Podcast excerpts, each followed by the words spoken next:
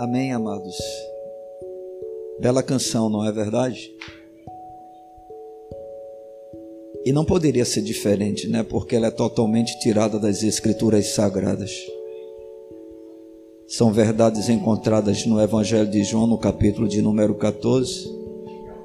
E quando nós nos expomos a essa verdade com uma melodia, a coisa fica ainda mais bela, né? mais maravilhosa. E como é maravilhoso né? que nós temos um Deus que nos tem dado a graça de podermos ministrar a Ele com cânticos, cânticos estes que Ele mesmo traz através da Sua palavra. Bem, queridos, eu gostaria que os irmãos abrissem a palavra de Deus, né? Em um texto que eu creio que os irmãos já estão quase sabendo de cor, que é 1 Pedro, capítulo de número 1, os versos de número 14 até o 16. Glorificado seja Deus. O Espírito de Deus está aqui, irmãos. Amém. Jesus voltou para o Pai, mas fez questão de não nos deixar sós. E graças a Ele por isso, né? Porque se porventura Ele o fizesse, nós estaríamos perdidos. Nós temos um doce Espírito que nos conduz a toda a verdade. E esse mesmo Espírito que também nos convence do pecado, ele não vem como acusador, né, mas como alguém que exorta e que, quando necessário, nos corrige, para que a gente possa, em Sua repreensão, mudar as atitudes do nosso coração. 1 Pedro, capítulo de número 1, diz assim a palavra de Deus, dos versos 14 a 16: Como filhos da obediência, não vos amoldeis as paixões que tinhas anteriormente na vossa ignorância. Pelo contrário, segundo é santo aquele que vos chamou, tornai-vos santos também vós mesmos em todo o vosso procedimento, porque escrito está: sede santos, porque eu sou santo. Meus irmãos, dentro desse texto, né, que a gente tem se utilizado dele, já há vários cultos, a gente pode perceber claramente que o apóstolo Pedro ele fala sobre a necessidade que nós temos de ser santos e isso em todo o nosso procedimento, conforme o versículo de número 15 afirma. E essa verdade conforme nós já temos afirmado, ela é encontrada em toda a palavra de Deus, tanto na velha aliança, como também na nova aliança. Não foi apenas o apóstolo Pedro que fez declarações desta natureza. Paulo, por exemplo, em 1 Coríntios, capítulo de número 1, versículo de número 2, ele afirma que nós fomos chamados para sermos santos. Já em Efésios, no capítulo de número 1, versículo de número 4, ele também diz que nós fomos eleitos para sermos santos e irrepreensíveis. Em 1 Tessalonicenses, capítulo de número 4, versículo de número 3, ele afirma que a vontade de Deus é a nossa santificação o escritor aos Hebreus, no capítulo de número 12, versículo de número 14, ele diz categoricamente, conforme nós lemos no início desse culto, que nós devemos buscar a santificação sem a qual ninguém verá o Senhor. E Jesus, no livro de Apocalipse, no último livro que fecha é, o chamado cânon sagrado, né, a Bíblia, sagrada, no último capítulo, capítulo de número 22, versículo de número 11, Jesus diz que aquele que é santo continue a santificar-se. Então nós observamos, nós percebemos dentro de toda a palavra de Deus que se nós realmente somos cristãos, não dá para tratar com descaso a doutrina da santificação, pois a seriedade como nós realmente lidamos com ela é uma grande evidência ou não de uma genuína salvação. Ou seja, qualquer pessoa que realmente tem a Bíblia como seu único livro de fé, que tem a palavra de Deus como sendo a norma da sua vida, vai realmente tratar a doutrina de santificação como se fosse uma coisa qualquer, não, é algo extremamente sério, podendo ser percebido em toda a palavra de Deus. E dentro dessa realidade que nós temos crido, né, que nós temos compreendido, e no empenho para que a gente possa realmente avançar nessa santificação em todo o nosso procedimento, a gente tem já aprendido durante esses dias, tá certo, que isso implica, né, em uma santificação primeiramente da mente, ou seja, se nós queremos ser santos em todo o nosso procedimento, os nossos pensamentos precisam ser purificados, eles precisam ser santificados. Isso é tão sério que a, a palavra de Deus diz que nós deveríamos ser como crianças, é? ou seja, eliminar da nossa mente toda a maldade, tudo aquilo que realmente Deus abomina. A gente também pode perceber, aprender que essa santificação ela deve atingir a nossa língua. Ou seja, a gente ter uma linguagem santa é inadmissível para um cristão usar determinados tipos de palavras, determinados tipos de linguajar. Irmãos, nós somos de um tempo moderno, mas o nosso Deus é um Deus eterno. Amém. A sua santidade, ela não é alterada. Né? A maneira de nós usarmos as palavras é algo que é fundamental para a nossa fé, porque ser crente é ser diferente do mundo. Ser crente é ser separado para Deus, e essa diferença ela vai sendo apresentada exatamente à medida em que a gente vai se parecendo mais com a pessoa de Cristo. A gente também pode ver que dentro desse processo de santificação, os nossos olhos também precisam ser santificados. Ou seja, a gente tem que ter um olhar santo, né? vigiando o tempo todo os nossos olhos para que os mesmos que são a principal janela da nossa alma não sejam instrumentos para contaminar o nosso coração, já que tudo aquilo que nós vemos penetra lá no íntimo do nosso ser, contribuindo para a nossa santificação ou dificultando a nossa santificação, nos tornando pessoas cada vez mais carnais. Falamos ainda sobre a necessidade de santificarmos os nossos ouvidos, ou seja, não podemos estar ouvindo todas as coisas, sobretudo quando é de forma deliberada, quando nós realmente temos a possibilidade de não ouvir, e tratamos ainda da santificação dos nossos sentimentos, onde nós precisamos tomar muito cuidado com a ira, com a inveja e coisas desta natureza né, que são contrárias à vontade de Deus e que nada tem a ver com a santidade de um crente. E agora, queridos, dando prosseguimento a esse processo de santificação, com o objetivo de que essa santificação abranja todo o nosso procedimento, nós vamos abordar nesta noite mais uma área importante de nossa vida, que são os nossos relacionamentos. Então nós queremos falar nessa noite sobre ser santo dentro do relacionamento. Afinal de contas, nós somos pessoas sociáveis. Nós somos pessoas que temos laços, né, de relacionamentos em várias dimensões, em vários níveis, e o desejo do coração de Deus nessa busca da santificação em todo o procedimento é que nós, a parte que nos compete, que nos cabe, nós demonstremos santificação nos nossos relacionamentos. E o que isso, queridos, significa? O que quer dizer relacionamento santo? O que é que isso realmente quer mostrar para nós? Relacionamentos santos é todo relacionamento isso no caso da sua parte, porque o evangelho é aplicável a nós. OK? Deixa eu dizer uma coisa para você que é crente. Não se exige do outro se viver o evangelho. Ok? Não se exige do outro se viver o Evangelho. O cristão vive, ele toma a palavra para si.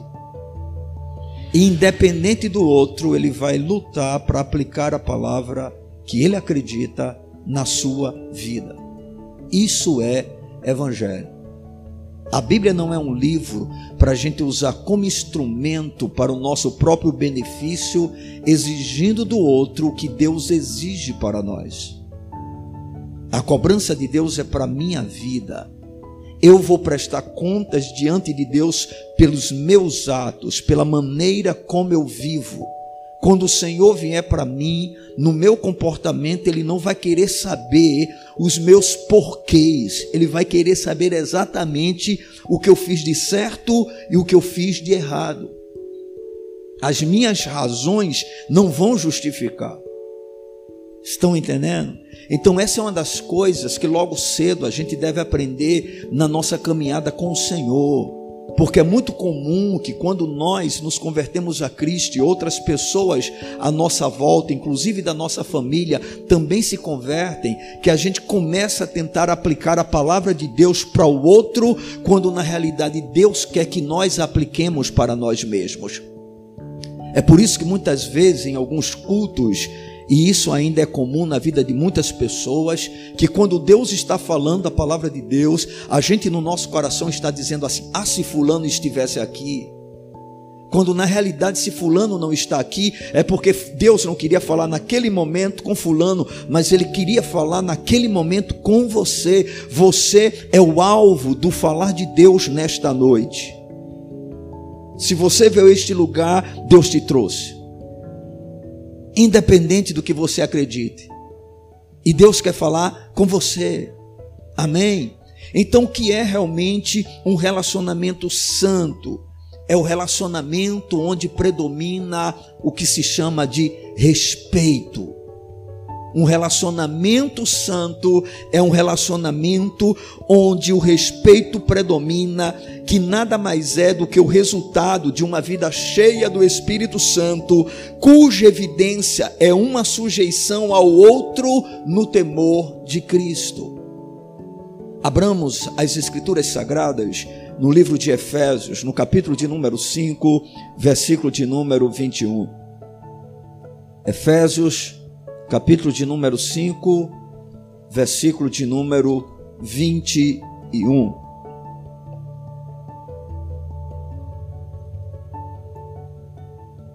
O apóstolo Paulo está fazendo um contraste entre as obras das trevas e o fruto da luz. E quando chega no versículo de número 21, Paulo diz o seguinte: sujeitando-vos uns aos outros no temor de Cristo sujeitando-vos uns aos outros no temor de Cristo. Essa sujeição de forma alguma implica em escravidão, implica em uma sujeição forçada, uma sujeição por obrigação. Essa sujeição, na realidade, significa respeito respeito para com o outro, respeito para com o próximo. E não importa o nível de relacionamento, isso deve marcar todo relacionamento, algo que se chama respeito. E aí eu volto a dizer para você que não é para o outro que nós estamos dizendo isso, é para nós mesmos. Estou falando para mim e aí você deve tomar a palavra para você.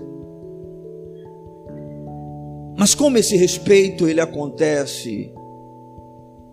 Como essa santidade no relacionamento ocorre? Pois bem, dentro mesmo do livro de Efésios, no capítulo ainda de número 5, depois que o apóstolo Paulo afirma sujeitando-vos uns aos outros no temor de Cristo, ele vai tratar sobre o primeiro tipo de relacionamento e aquele que é o relacionamento em um nível mais forte, que é o relacionamento conjugal.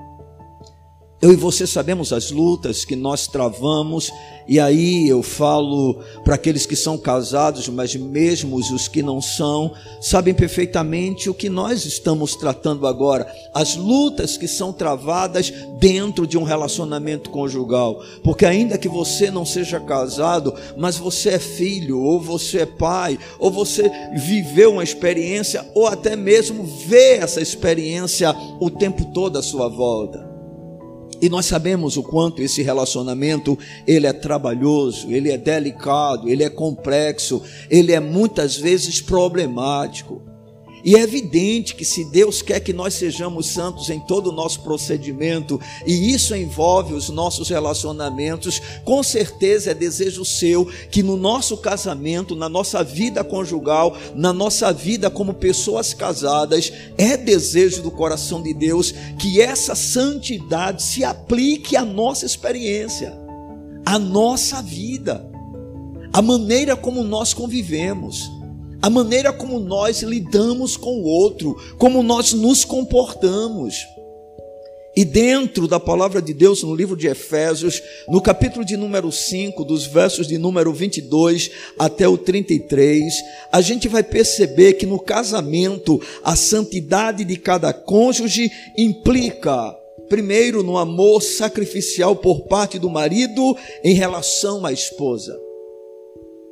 Como é que um marido, dentro de um relacionamento conjugal, ele pode realmente manifestar a santidade de Deus, avançando nesse processo de santificação? Bem, segundo a palavra do Senhor, amando a sua esposa de maneira sacrificial.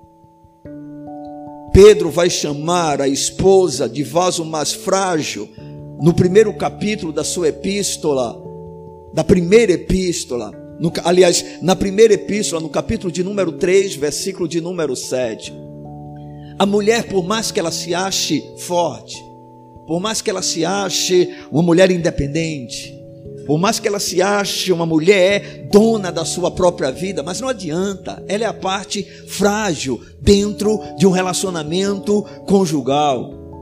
Na verdade, o que tem levado muitas mulheres a serem o que são nos dias atuais é o desencanto, a frustração, porque justamente nos relacionamentos que elas participam, não tem do outro lado um homem cuja ação, a atitude, seja uma ação de um homem santo.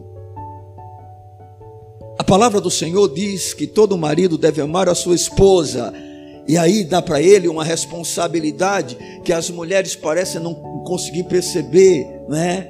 Que é uma responsabilidade enorme. Amar a esposa como Cristo ama a igreja. E Paulo vai dizer: e a si mesmo se entregou por ela, e a si mesmo se sacrificou por ela esse é o tipo de amor que Deus deseja que exista no coração do marido crente, daquele que realmente teme ao Senhor. Ou seja, um marido crente que leva relacionamentos a sério, ele vai estar procurando crescer dentro desse relacionamento, como amando cada vez mais a sua esposa. Isso com certeza vai levá-lo a procurar o tempo todo fazer o melhor.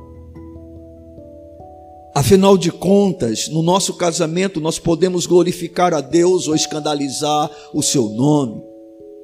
Amados, a nossa vida é uma carta. E as pessoas a leem. Na verdade, elas observam muito mais em nós do que o que nós falamos. O nosso comportamento normalmente é muito mais importante do que as coisas que nós dizemos exceto que quando as coisas que nós dizemos contradigam esta palavra, porque aí mostra justamente uma vida contrária ao que se declara acreditar.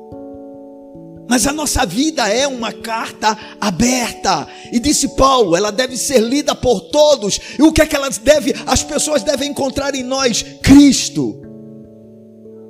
Olhar para nós e verem Cristo. Um marido crente, queridos, desenvolve um relacionamento santo de sua parte quando ele demonstra um amor sacrificial em relação à sua esposa. Amém? Isso deve ser observado na nossa vida.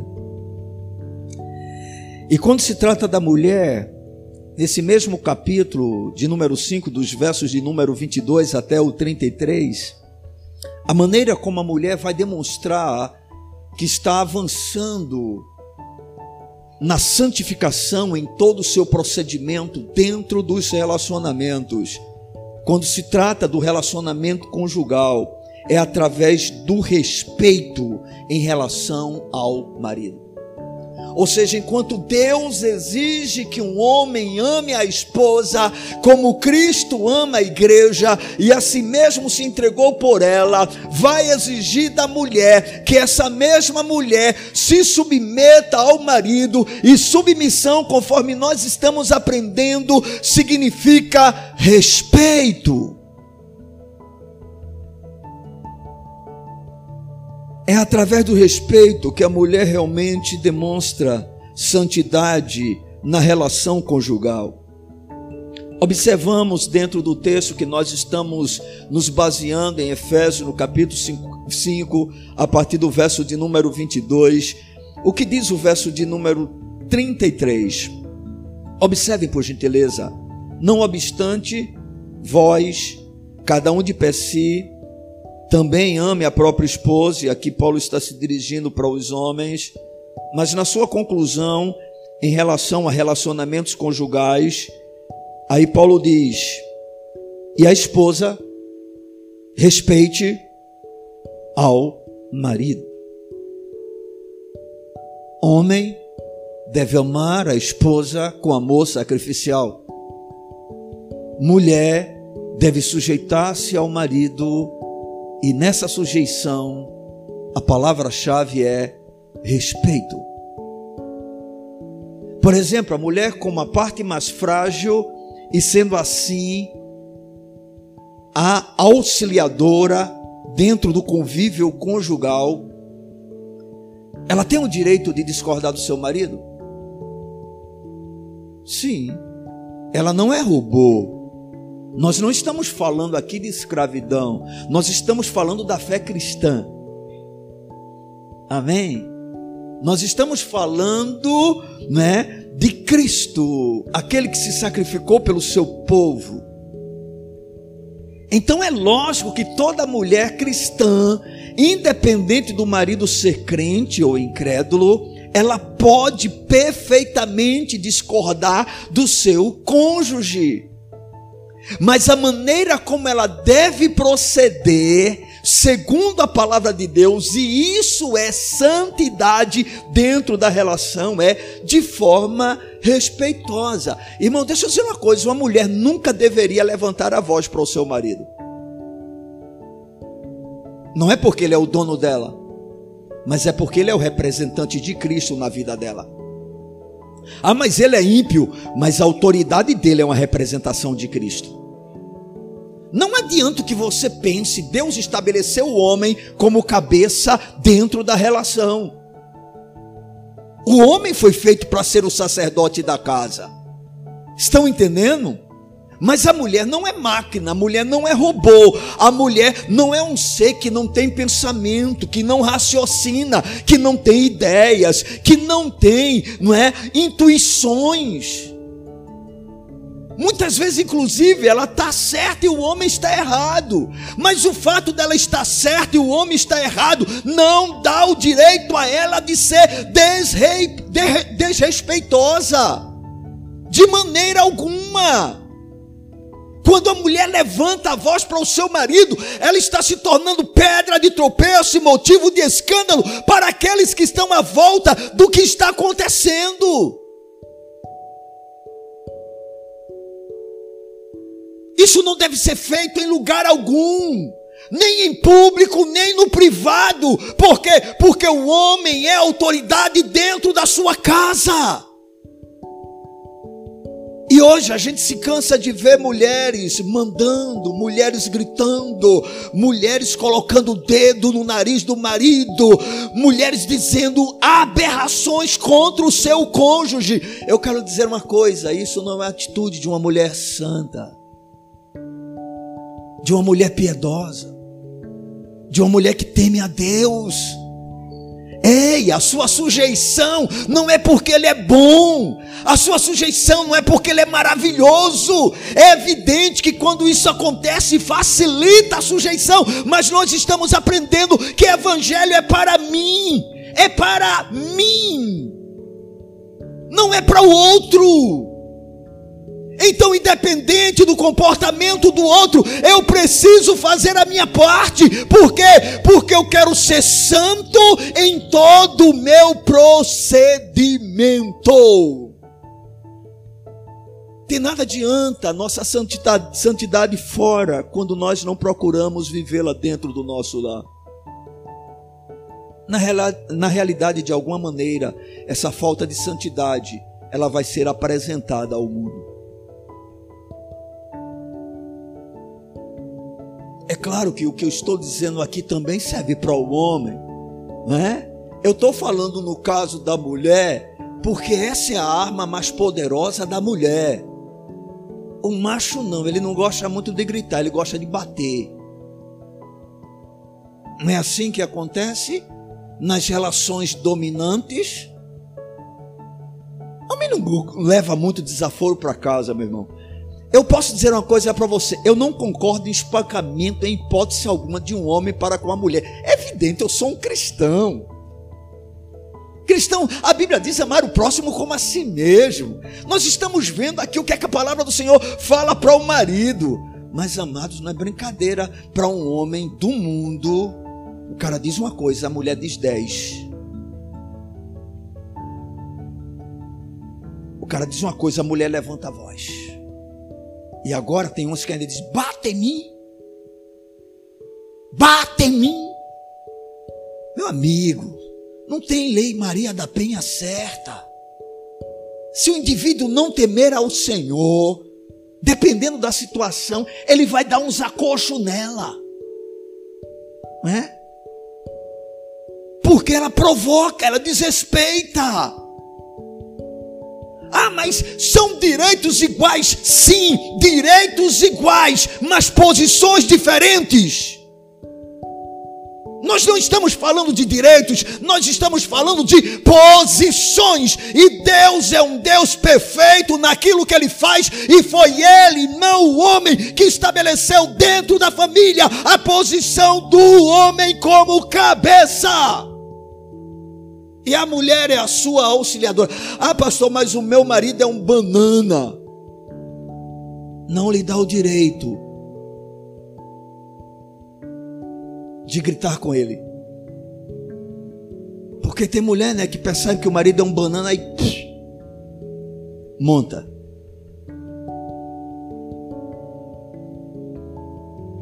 Sabe que o bichinho, coitado, perdeu toda a virilidade, aí monta. Não importa. Independente de ser um cara brabo ou o cara mais manso da terra. Nós estamos falando da santidade da mulher. E do contrário, da mesma forma, não importa quem seja a esposa.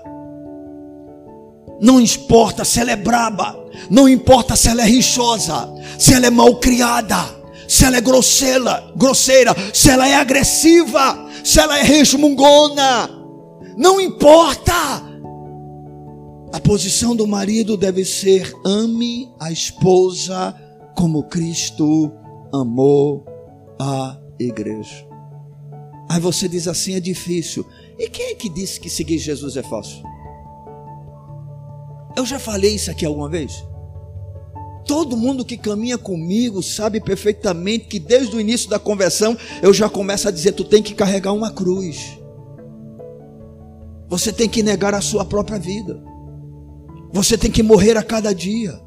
Você tem que travar uma luta diária com a sua maldita carne, onde opera o pecado. Fazer a vontade de Deus é trabalhoso. porque requer morte diária. Irmãos, não há facilidade para se servir a Jesus, nem para homem, nem para mulher, porque abrir mão da própria vida. E a partir de então nós temos um padrão para que a gente possa vivenciar, e esse padrão não é conceitos sociais, não é conceitos morais do nosso tempo, é a palavra de Deus. Se nós queremos relacionamentos santos, como pessoas casadas, nós devemos compreender que para nós, homens, o Senhor exige o nosso amor incondicional para com a nossa esposa. Um amor sacrificial. E exige da mulher uma submissão que nada mais é do que respeito. É na hora que você discordar, você dizer: Eu não concordo com você. Mas se você quiser insistir nesse caminho, eu não posso, de maneira alguma, mudar a sua opinião, mas eu não concordo com você. Mas ele vai se arrebentar. Bem, você vai sofrer as consequências também. Mas você está no casamento para desfrutar de bênçãos e de problemas. Irmão, quando você entra para um casamento, você entra com o pacote todo. Tem gente que quer só a parte boa. Mas vem no bolo um bocado de coisa. Vem sogra, vem irmão, vem, vem, vem uma tuia de coisa. Vem um temperamento, né? Suave às vezes. Ou oh, glória. Né? Você pensa que é somente uh, sexo? Não, velho. É muito mais do que isso. São dois que se tornam um. Uma só carne. Aí não dá mais para querer se ver livre da outra parte, não é? Agora é um. É lutar, é empenhar esforço. Com qual finalidade? Sejam santos em todo o vosso procedimento, porque agora vocês são filhos da obediência.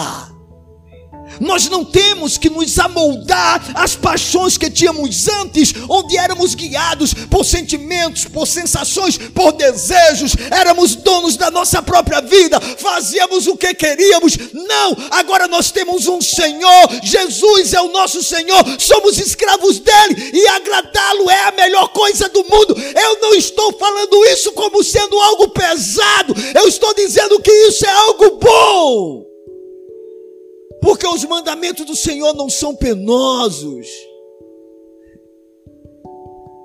Irmãos, nós, como filhos de Deus, precisamos compreender que, por piores que sejam as circunstâncias com as quais nós tenhamos que lidar, nós temos um Deus sábio, e se Ele nos guia por este lugar, Ele tem o melhor para nós, e o que é melhor para nós, Ele vai imprimir na nossa vida as marcas de Cristo. Isso que o Evangelho faz. E parece que a gente não fica maravilhado com isso. A gente quer a mudança do outro lado. Deus quer a mudança nossa. Isso é fantástico no Evangelho. E à medida que a gente vai descobrindo essas verdades, nós vamos sendo livres do nosso egoísmo. E a gente vai podendo dizer: bem, eu não vivo mais para mim mesmo. Eu agora vivo para outro. E porque eu vivo para o outro, esse outro quer que eu faça coisas e eu quero fazê-lo porque eu quero agradá-lo. Aleluia! E com detalhe, agradar a Deus tem sempre uma recompensa. Quando nós agradamos ao homem, nós podemos nos frustrar, mas nunca nos frustraremos com Deus porque Ele é fiel. Você nunca se decepcionará com Deus, se de fato servi-lo intensamente. Ele não falha, Ele não deixa você sem recompensa. Paulo chegou ao ponto de dizer que a gente não deveria se cansar de fazer o bem, porque no tempo oportuno nós vamos colher. Se não tivermos desfalecido, e eu sequer estou falando em colheita na terra, talvez ela aconteça, mas essa não deve ser a nossa maior preocupação. Nós temos que juntar tesouros nos céus, e a maneira de fazê-lo é agradando a Deus e agindo o tempo todo como se fosse e é para Ele. Eu tenho certeza que se você entender isso como homem casado, como mulher casada, o seu casamento nunca será destruído. Ainda que o outro não seja santo no relacionamento. Irmãos, eu creio em um Deus que é fiel. Amém. Nós precisamos avançar no processo de santificação em todo o nosso procedimento. E o casamento, queridos, é algo extremamente importante no nosso testemunho cristão.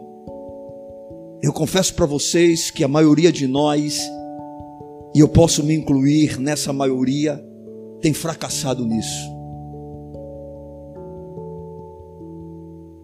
Mas o fato de eu me sentir fracassado em não viver intensamente essa realidade. Não me faz tentar moldar a verdade, a minha vida, mas falar a verdade e lutar para que a minha vida seja moldada à verdade. Eu não vou alterar o Evangelho se porventura eu não conseguir viver o Evangelho. Eu vou lutar para viver o Evangelho e pregar o Evangelho. Porque eu sou um cristão. Importa que ele cresça e que eu diminua. Nós podemos testemunhar de Cristo dentro do nosso casamento. Nós podemos ser os maridos que Deus deseja, as esposas que Deus deseja.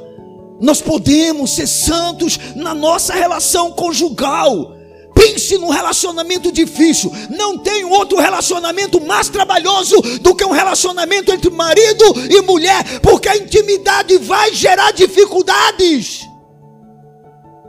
E a nossa falta de intimidade com Deus é a base das dificuldades que surgem. O não estarmos cheios de Deus é a razão para comportamentos totalmente contrários àqueles que a palavra de Deus nos apresenta.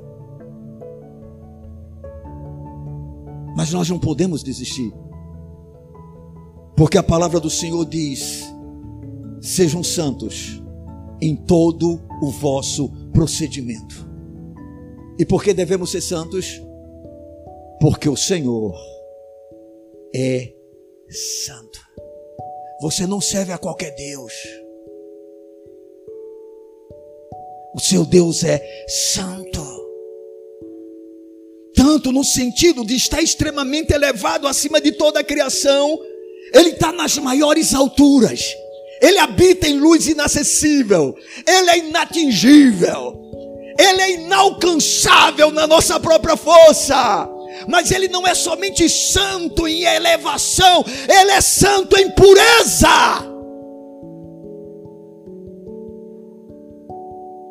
E é desejo dele que, assim como ele é, nós sejamos. Mas, pastor, esse evangelho que o Senhor prega é muito elevado, e alguns ficam desanimados com ele. Porque é muito mais fácil ouvir um evangelho que exalta o homem e que dá para o homem uma facilidade para ele viver de qualquer jeito, chamando isso de graça, do que falar as verdades que nós proclamamos, porque ao nos compararmos com elas, nós nos sentimos muitas vezes arrasados por vivermos extremamente distantes delas, mas não importa, é a verdade. Eu já disse em algumas outras situações no púlpito, e eu vou voltar a repetir isso. Ainda que eu vá para o inferno, eu quero falar a verdade. Ainda que a própria palavra que eu proclame me condene, eu serei condenado. mas falaria a verdade. Eu não vou negociá-la, não vou diminuí-la, não vou diluí-la, não vou adulterá-la. Esta é a verdade da palavra de Deus. E se você não tem expectativa por santificação, você não é cristão. Se você não deseja que a santidade de Deus abranja cada área da sua vida, provavelmente a sua fé é uma fé falsa. Porque se Ele é santo, eu também devo ser santo. Ele é de cima, nós também somos. Bem, irmão, todo cristão está aqui de passagem Pedro vai chamá-lo de peregrino. Estamos caminhando, e eu particularmente creio e espero estar correto que estamos voltando para o lar. Aleluia. Jesus disse: O meu reino não é deste mundo. É por isso que os padrões dele são diferentes dos nossos. A sociedade diz: o caminho é esse. Jesus afirma: é para o outro lado. E é muito melhor segui-lo. Porque apesar do caminho ser apertado, eu reconheço isso, irmãos. A porta é estreita, o caminho é apertado, mas é um caminho seguro, sobretudo porque aquele que nos fez entrar por esse caminho, ele disse: Eu estarei com vocês. Aleluia! Não estamos sós nesta caminhada. Ah, muitas vezes quando erro, e eu erro muitas vezes, vem o desânimo. E digo, Senhor, não sou aquilo que tu queres que eu seja. Mas aí ao mesmo tempo eu sei, tu estás comigo. E tu me darás graça. E tu me darás força para insistir, para lutar. Quantas vezes tiver que me levantar, eu vou me levantar. Não ficarei prostrado porque o Senhor está comigo. Amém, amados? Relacionamentos santos, marido e esposa, deve demonstrar a santidade de Deus nas suas ações. E é claro, irmãos, quando nós temos esse tipo de busca de santidade, é evidente que com certeza não haverá infidelidade. A palavra do Senhor diz no livro de Hebreus, no capítulo 13, versículo de número 4, que todo relacionamento conjugal ele deve ter o leito sem mácula. Sabe o que significa sem mácula? Sem pureza. Significa sem traição, sem adultério.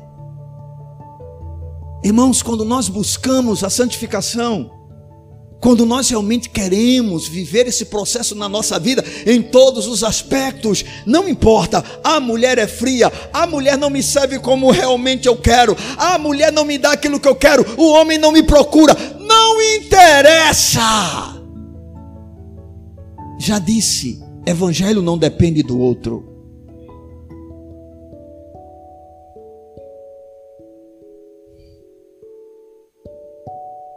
A graça que te salva é a graça que te capacita.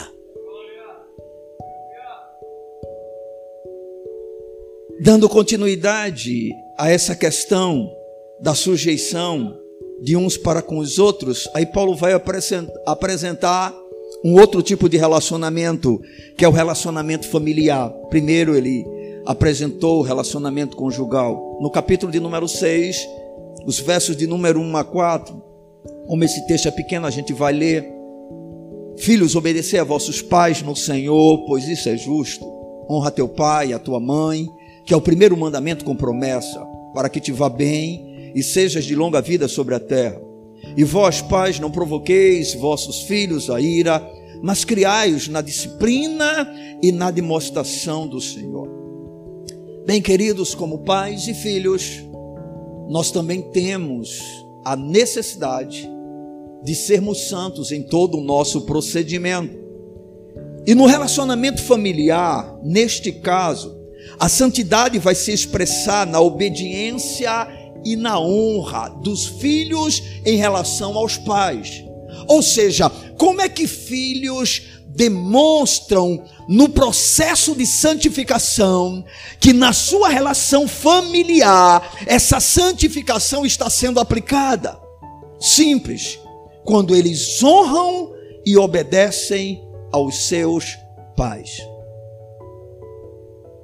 Nenhum filho deve desobedecer aos seus pais, exceto se aquilo que os seus pais colocarem para ele for algo contrário à autoridade maior, que a autoridade de Deus. Porque quem rege a vida de um salvo é Deus. Ele é o Senhor supremo. Ele é o Senhor absoluto. Dentro da família, ele estabeleceu o marido como sendo cabeça em relação à esposa e os pais como autoridade em relação aos filhos. Mas nenhuma mulher deve submissão ao marido quando aquilo que ele queira seja contrário à palavra de Deus, e nenhum filho deve submissão aos pais se porventura a exigência seja contrária à vontade de Deus, mas ainda assim não dá o direito de faltar com respeito respeito. Como é que um filho desobedece ao seu pai? Chegou o cobrador na tua casa. Foi cobrar a dívida. E o teu filho é crente, ele é piedoso, ele teme ao Senhor. É um menino de Deus, um jovem de Deus. Quando chegou, os pais já correram para o quarto, se esconderam. Diz que a gente não está. Papai, mamãe, eu amo muito vocês. Eu estou disposto a me submeter ao que vocês pedirem. Mas eu não vou fazer isso, porque isso é mentira. E o meu Deus é a verdade. Eu não posso entristecer ao Espírito Santo. Mas eu sou o seu pai, eu estou mandando. Papai, faça o que o Senhor quiser. O tem o direito de me disciplinar. Mas eu não vou fazer isso. Oh, irmãos, isso é evangelho. Eu sei que a diferença é estúpida em relação à maneira como nós temos vivido e os nossos comportamentos, mas isto é evangelho, gente. Vai de encontro a toda essa cultura.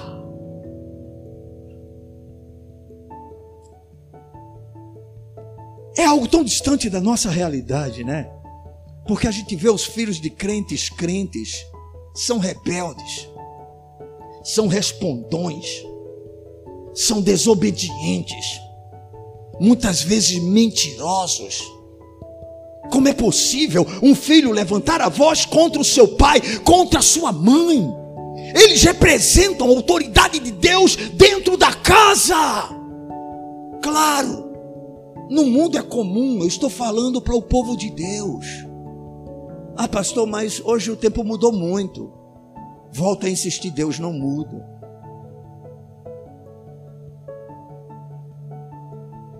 Na velha aliança, um filho, por desobediência, se ele insistisse na sua rebelião contra os pais, ele seria morto. Os próprios pais teriam o direito de levá-lo para que ele fosse apedrejado. Hoje nós vivemos dentro de um tempo em que os jovens que são cristãos, não é? E às vezes usam a própria a própria fé. Hoje eu vou para a vigília. Você me pediu? Não, mas qual o problema? Eu não vou deixar você ir hoje. Que é isso, papai? É, é, eu vou, eu vou para estar na igreja, mas eu não quero que você vá hoje. E tem filho que vai, né? Filho que faz o que quer, chega a hora que quer. Filho crente, muitas vezes, que tem relacionamento íntimo com a namorada dentro da casa dos pais.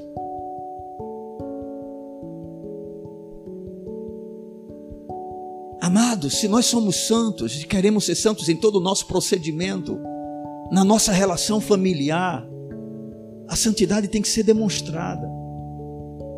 E quando se trata de filhos, para com os pais é através da obediência e da honra. Honre aos seus pais. Ah, mas ele não me criou bem, é o seu pai. Ah, mas ele é um bêbado, é o seu pai. Ele pode ser um traficante, é o seu pai. Você pode até se envergonhar do que ele faz, mas é o seu pai. Ah, mas ele me abandonou quando eu era pequeno. É o seu pai. Entenda, nada muda o que a Bíblia diz. Nada. Você não vai me convencer do contrário. A Bíblia é a palavra de Deus.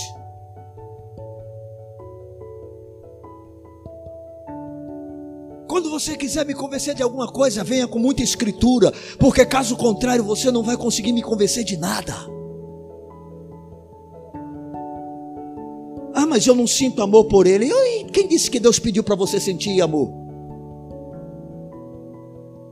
Ele não quer que você sinta amor, ele quer que você respeite. Ele quer que você demonstre respeito. Amém, irmãos? Esse negócio de amor, amor paparicado é coisa moderna. Antigamente, nenhum pai ficava dizendo para o filho: Ô oh, filhinho, eu te amo. Ô oh, coisa linda, eu amo você. Viu? Papai te ama, mamãe te ama, mamãe te ama, mamãe te ama. Nunca se fez isso. As criações normalmente eram secas, mas todo filho respeitava. Todo filho temia. Eu não me lembro de ter ouvido uma única vez, como jovem, né? ou até mesmo como criança, meu pai chegava para mim, filhinho, papai te ama, tá? Mas eu sabia que ele me amava, porque ele botava comida para mim todo dia.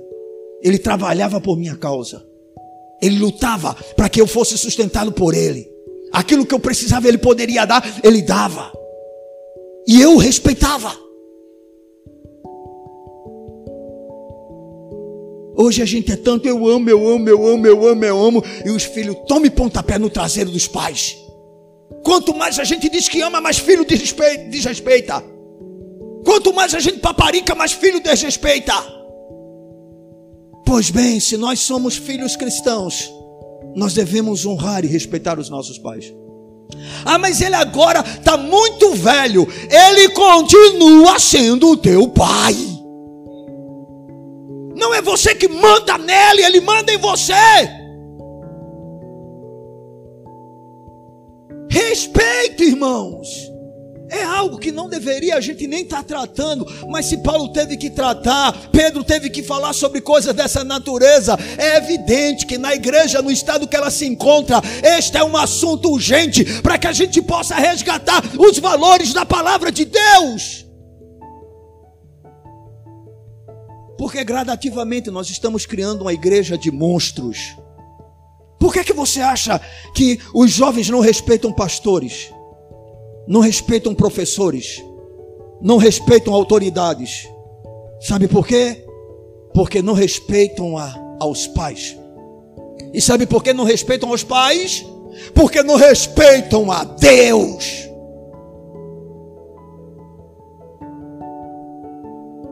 Hoje a fé da cristandade no Deus Todo-Poderoso é uma fé como se ele fosse um Deus irresponsável e que tratasse os seus filhos como se fossem umas coisinhas mimadas.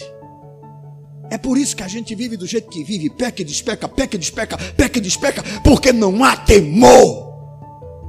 E essa falta de temor, falta de reverência em relação a Deus vai ser refletida onde? Primeiro dentro do lar. Os pais perdem o pulso perdem a autoridade. Então vai para onde? Para as escolas. Das escolas vai agora para os ambientes sociais, inclusive em relação às autoridades. Ah, irmãos, nós somos santos e devemos viver como tais. E aí, dentro desse mesmo texto, Paulo não fala apenas da santidade dos filhos, mas ele vai falar da santidade dos pais. Ele vai dizer: E vós, pais, versículo 4: Não provoqueis vossos filhos a ira, mas criai-os na disciplina do Senhor. Como é que pais são santos no procedimento na criação dos filhos?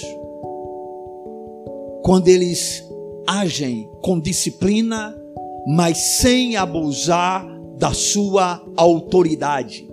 Deixa eu dizer uma coisa para você, pai, mãe, filho seu não é seu, é de Deus. Você deve educá-lo, você deve repreendê-lo, você deve discipliná-lo, mas você não tem o direito de agredi-lo, porque você não é dono da vida dele, a vida dele pertence ao Senhor. Sou totalmente contra pais não disciplinarem filhos, mas sou totalmente contra pais espancarem filhos. Pastor, não estou entendendo. Uma diferença enorme, irmãos, entre disciplina e espancamento. Disciplina, teu filho erra, sem aquele ímpeto da ira, você diz: você vai apanhar. Eu não preciso estar indignado para fazer isso, não, irmão. Vai apanhar por isso, por isso e por isso. Pega a vara, dá uma lapada boa. O que é espancamento? Teu filho de, de, de repente te desrespeitou na mesma hora, tu. Tá na cara dele, no pé do ouvido dele me respeite. Isso não é autoridade, isso é abuso de autoridade. Filhos não são seus, são de Deus, são a herança do Senhor. Estão entendendo? Então, pais que estão avançando na santificação dentro dos lares, criam seus filhos na disciplina, mas ao mesmo tempo não produz neles a ira, a revolta, a indignação. Não, irmãos, porque pais crentes criam filhos debaixo do temor do Senhor, sob a orientação da palavra de Deus. Irmãos, nós temos uma constituição, aleluia. Nós temos um livro que rege a nossa vida. É só mergulhar nele e pedir ao Espírito Santo ajuda para poder aplicá-lo no dia a dia. Isso requer tempo, é um trabalho de esforço. É provável que a gente erre muito, mas espera aí, porque eu erro, eu vou continuar errando? Não, Senhor, eu quero acertar, eu quero prosseguir, eu quero progredir, eu quero avançar. Paulo disse: Eu esqueço-me das coisas que para trás ficam e prossigo para aquelas que estão diante de de mim. Ah, irmãos, eu amo no Evangelho a graça de Deus, porque Wagner me dá sempre a oportunidade de recomeçar. a graça é incrível, mas ela não me dá o direito de me acomodar. Que graça, irmãos! E como nós precisamos entendê-la. Ela sempre me dará a oportunidade de começar. Filhinhos, esta coi essas coisas eu vos escrevi para que vocês não pequem. Se todavia alguém pecar, nós temos um advogado, Jesus Cristo justo. Ele é a propiciação pelos nossos pecados. Se nós confessarmos os nossos pecados, Ele vai perdoar. Ele é o nosso advogado fiel. Mas irmãos, essa mesma graça diz: Eu escrevi isso para que vocês não pequem. Ou seja, se eu pecar, eu tenho um advogado. Mas eu tenho o evangelho da graça para que eu não peque. Isso requer o que? Empenho. Há muito de mim em mim mesmo. E nós precisamos mais de Cristo em nós. Estão entendendo?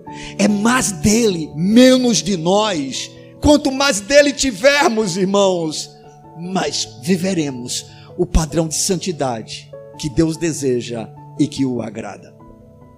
Depois do relacionamento familiar, nosso amado Paulo, ele vai tratar de um outro tipo de relacionamento. Não se esqueçam que nós estamos falando de santificação dentro dos relacionamentos. E aí eu volto a insistir com você que não depende do outro, é para cada um de nós fazer a parte que lhe compete. Amém. Ah, pastor, mas eu faço, faço e nada muda. Mas você não está fazendo para que mude o outro, você está fazendo porque Deus manda. Não dá para entender isso, não. Será que isso é tão difícil de entender? Irmãos, nós não fazemos nada para Deus por causa de resultados. Nós fazemos tudo para Deus porque Ele é o Senhor. Se Ele diz faça, a gente faz. Se os resultados forem favoráveis e vierem, aleluia. Glória, Senhor, tu és bom, tu és maravilhoso. Se a gente faz e não vê resultados, aleluia, Deus estou sendo livre de mim mesmo. E posso continuar fazendo as mesmas coisas, ainda que nada mude, porque o Senhor pode não ter mudado lá fora, mas o Senhor está mudando profundamente aqui dentro. Lá fora não me afeta mais, não me atinge mais, estou liberto. Vocês compreendem isso, irmãos? É fantástico. Mas é a proposta do Evangelho. Então Paulo vai e entra em outro tipo de relacionamento. Nesse caso aqui, naquela ocasião, um relacionamento entre senhores e servos ou escravos. No nosso caso hoje, a nossa realidade seria patrões, empregados. Porque nós não somos mais não temos mais essa cultura né, de escravidão da maneira como existia na época do apóstolo Paulo, onde algumas pessoas realmente eram servas, escravas de outras. Então, dentro desse tipo de relacionamento, que nós vamos encontrar aqui no verso de número 5 até o 9, a gente vai perceber que no processo de santificação, ainda que seja num relacionamento tão trabalhoso, tão difícil, tá certo? É possível que o crente ele seja santo no seu procedimento. Quando nós estamos na posição de empregado e naquela ocasião, por favor, entendam, a situação ainda era pior. Porque hoje nós somos o quê? Empregados. Naquela ocasião as pessoas eram o quê? Escravas, elas eram servas. E esse mesmo apóstolo, ele vai dar conselhos, ele vai dizer como procede a santificação do crente que é um empregado, que está debaixo de uma autoridade humana, que depende para o seu sustento de uma pessoa. E aí Paulo vai dizer uma coisa, ele vai dizer, olha, vocês servos devem obedecer ao vosso Senhor, segundo a carne, versículo de número 5, com temor e tremor, na sinceridade do vosso coração. E aí Paulo desmonta qualquer tipo de rebelião, como a Cristo. Vocês percebem, irmãos, que toda a base do evangelho para aquilo que nós fazemos é Jesus? Paulo vai dizer: ainda que o patrão seja mau, vocês devem se sujeitar a ele. Ainda que o patrão seja mau, vocês devem obedecê-lo. Ainda que, você, que o patrão seja mau, vocês devem agir como se estivessem agindo para Cristo. Deixa eu dizer uma coisa: nenhum crente tem um patrão que não esteja debaixo da autoridade daquele que é o dono do ouro e da prata, que é Deus. E crentes que são empregados devem obedecer aos seus patrões. E mais uma vez voltamos para aquele mesmo ponto. Se tiver que ter algum ato de desobediência, precisará ter Deus como sendo a base e tem que ser feito de forma respeitosa. Ah, você pensa que manda em mim, é? É meu último dia na empresa. Essa porta que fecha, Deus abre outra. Carnal. Isso não é confiança em Deus. Isso é desrespeito. Ninguém precisa desrespeitar o outro para fazer o que é certo. Não, não, a posição não é essa. Ô fulano, se você quiser me demitir por causa disso, é um direito seu. Você é o patrão o Deus que abriu para mim essa porta, ele abre outra. E se ele não abrir, ele vai continuar suprindo as minhas necessidades. Fique à vontade. santidade. A outra postura, carnalidade. A primeira, escandaliza o evangelho, envergonha o nome do Senhor. A segunda, honra a Deus e glorifica o seu nome. Irmãos, isso é santidade. Apenas ter o conceito na mente, nós temos que ser santos. É por isso que eu disse para vocês, logo no início que a gente começou essa série de mensagens, eu falei: o nosso grande problema não é que a gente discorde que todo crente tem que ser santo. A grande questão é que a gente vê o processo de santificação ou a santificação como sendo uma coisa muito diferente de um para com o outro. Então, para algumas pessoas, ser santa é porque parou de fumar, parou de beber. Se tinha dez mulheres, agora tem uma, no máximo duas, né? E por aí a gente vai, e a gente acha. Irmãos, quando eu disse isso, não é que isso é o correto, não, é porque já é o que pode estar acontecendo nos dias atuais. Santidade é muito mais do que isso, irmão. Santidade é uma mudança, olha, de coração.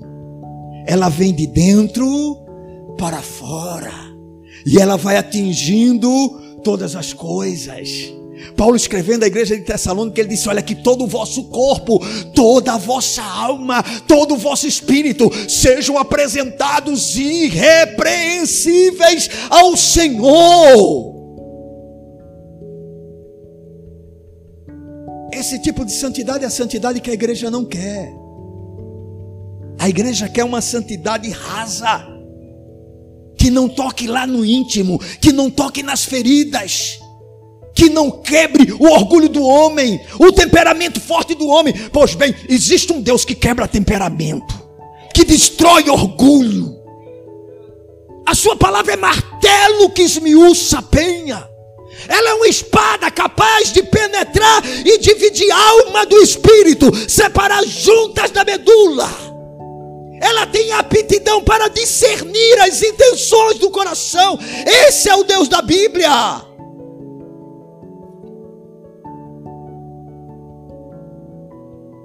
Empregados que estão sendo santos no seu procedimento como cristãos, eles respeitam os seus patrões, as autoridades que são colocadas sobre a vida dele. Você tem um gerente, depois do gerente tem um coordenador, não importa. Você vai pela ordem, respeita todos. São autoridades sobre você. Ah, mas fulano não vai com a minha cara. Ele não precisa ir para com a sua cara. Faça o seu. Ah, mas ele pega no meu pé. Aí bota o pé dele na, na presença do Senhor. Mas não é para o Senhor queimar o pé dele, não, tá? Isso não é oração de santo, é oração de feitiçaria. Santo não ora para amaldiçoar ninguém. Santo ora para salvar, para abençoar. Santos. Nós somos santos. Ei, vá se acostumando com isso, tá? Nós somos santos. Continuamos pecadores, mas somos santos. O que vai prevalecer, o pecado ou a santidade? Você decide. É você que tem que saber o que você quer da sua vida cristã. E Paulo, quando trata da questão servo, senhor, senhor, servo, aí ele vai mostrar que, no caso dos senhores, a maneira como um senhor crente deve tratar o seu empregado, né? Deve ser sem usar, sem abusar de sua autoridade. Versículo de número 9 diz assim, capítulo 6: E vós, senhores, de igual modo, procedei para com eles, deixando as ameaças, sabendo que o Senhor, tanto deles como vosso, está nos céus, e para com ele, aleluia, não há acepção de pessoas. Não há grande, não há pequeno. Não há rico, não há pobre. Estão entendendo? Então não é o fato da gente estar muitas vezes em uma posição aparentemente de superioridade que nos dá o direito de tratar os outros, não é? De forma, vamos dizer assim, com menosprezo, com agressividade abusando da autoridade. Não, irmãos, a Bíblia é incrível, é um livro fantástico e ela tem uma orientação em todas as áreas da nossa vida. E agora, irmãos, a gente vai é, justamente colocar o último tipo de relacionamento para a gente não se prolongar mais nesse assunto, porque inclusive eu observei aqui já são 21 horas e 7 minutos e a gente não quer é, quer terminar, quer concluir essa parte da reflexão hoje.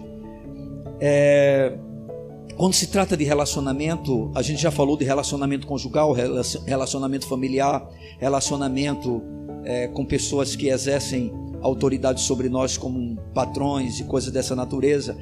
E nós vamos agora para a gente encerrar essa parte de relacionamentos, mostrando a necessidade de avançarmos para que sejamos santos em todo o nosso procedimento. Falar dos outros relacionamentos, ou seja, de todos os demais, tá certo? Englobar tudo, né? E aí a gente volta para Efésios no capítulo 5, versículo de número 21, tá bom? quando a Bíblia diz: sujeitai-vos uns aos outros no temor de Cristo. Ok?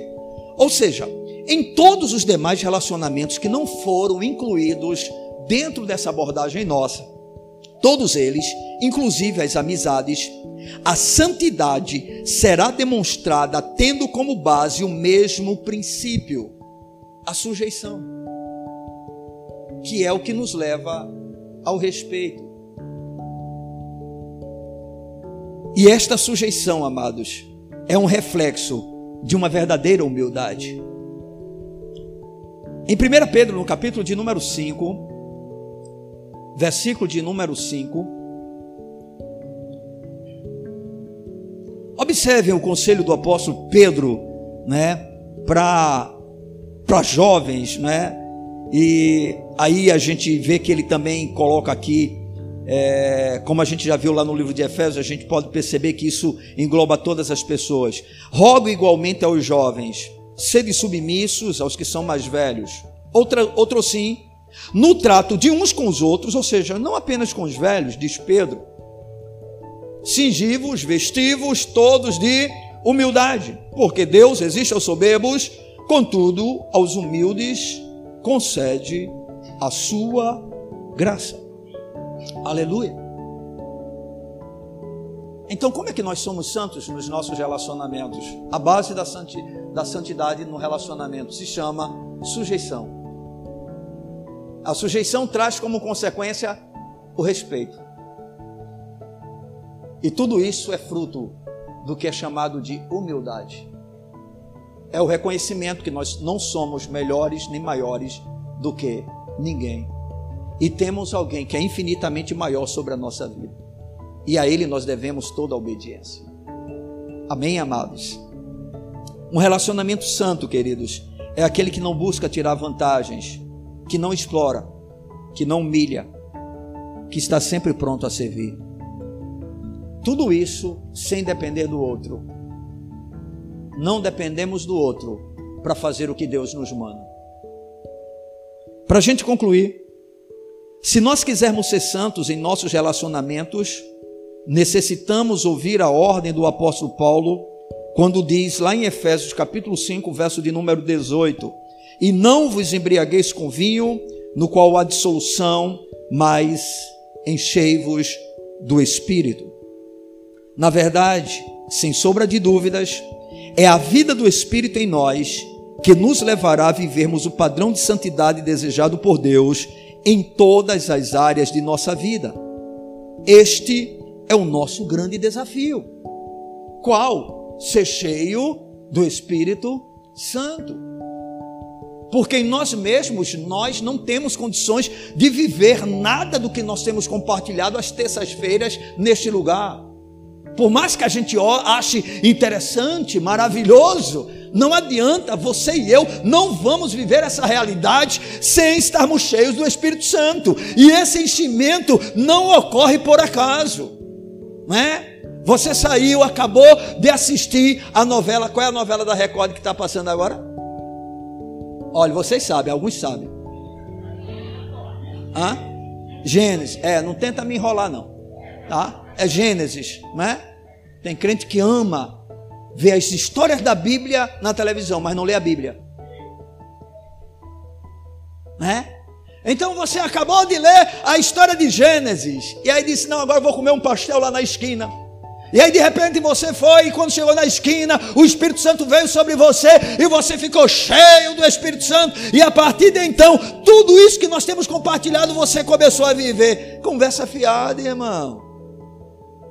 Para ser cheio desse Espírito é necessário, como disse o apóstolo Paulo, que seja algo contínuo, diário, uma busca diária da presença de Deus, da Sua palavra, oração, adoração, valorização da igreja, aproveitar as oportunidades para se aprender o Evangelho, amar ao Senhor acima de todas as coisas. Aí o Senhor vai te enchendo e você vai andando no Espírito, e as obras da carne não são mais manifestadas, irmãos. Esse é um processo lento, trabalhoso e não depende de Deus. Depende de nós. Você acha que Deus quer que a gente viva nos nossos relacionamentos como nós vivemos? É claro que não, irmãos. Você acha que Deus quer que o marido não ame a sua esposa? Que a esposa não seja submissa ao seu marido? Que pais tratem filhos com ira? Filhos não obedeçam aos pais? É evidente que não, irmão. Deus tem um padrão perfeito para cada um de nós. Mas como viver esse padrão? Não é com esse evangelho raso. Não é com esse evangelho né, dominical que a gente aparece uma vez na semana, tem gente que uma vez no mês, de 15 em 15 dias, que não valoriza as coisas de Deus. Não é com esse evangelho. É algo trabalhoso, mas que com certeza vale a pena. Esse é o nosso grande desafio. E eu quero terminar dizendo que não há outro caminho para a santidade. Não há. Não há. Caminho para a santidade é uma busca do Espírito que gera a santidade. Porque Ele é o Espírito Santo. Amém, irmãos? Eu quero terminar com um pensamento, uma frase que foi dita por A.W. Pink. Acredito eu que seja um puritano, Wagner. Um puritano. Ele disse uma coisa interessante. Ele disse que o anúncio do Evangelho não é porque Deus afrouxou a sua justiça nem tampouco diminuiu o padrão da sua santidade. Porque tem muita gente que acha que o Evangelho, as boas novas do Evangelho, é para salvar os pecadores e eles permanecerem praticamente no mesmo estado que se encontravam antes, com uma semelhança enorme com o mundo. Eu quero dizer para você que o anúncio da mensagem do Evangelho não é porque Deus afrouxou a sua justiça, nem baixou o padrão da sua santidade. Ele continua sendo 100% justo e 100% santo. Amém? Fica de pé na presença desse Deus.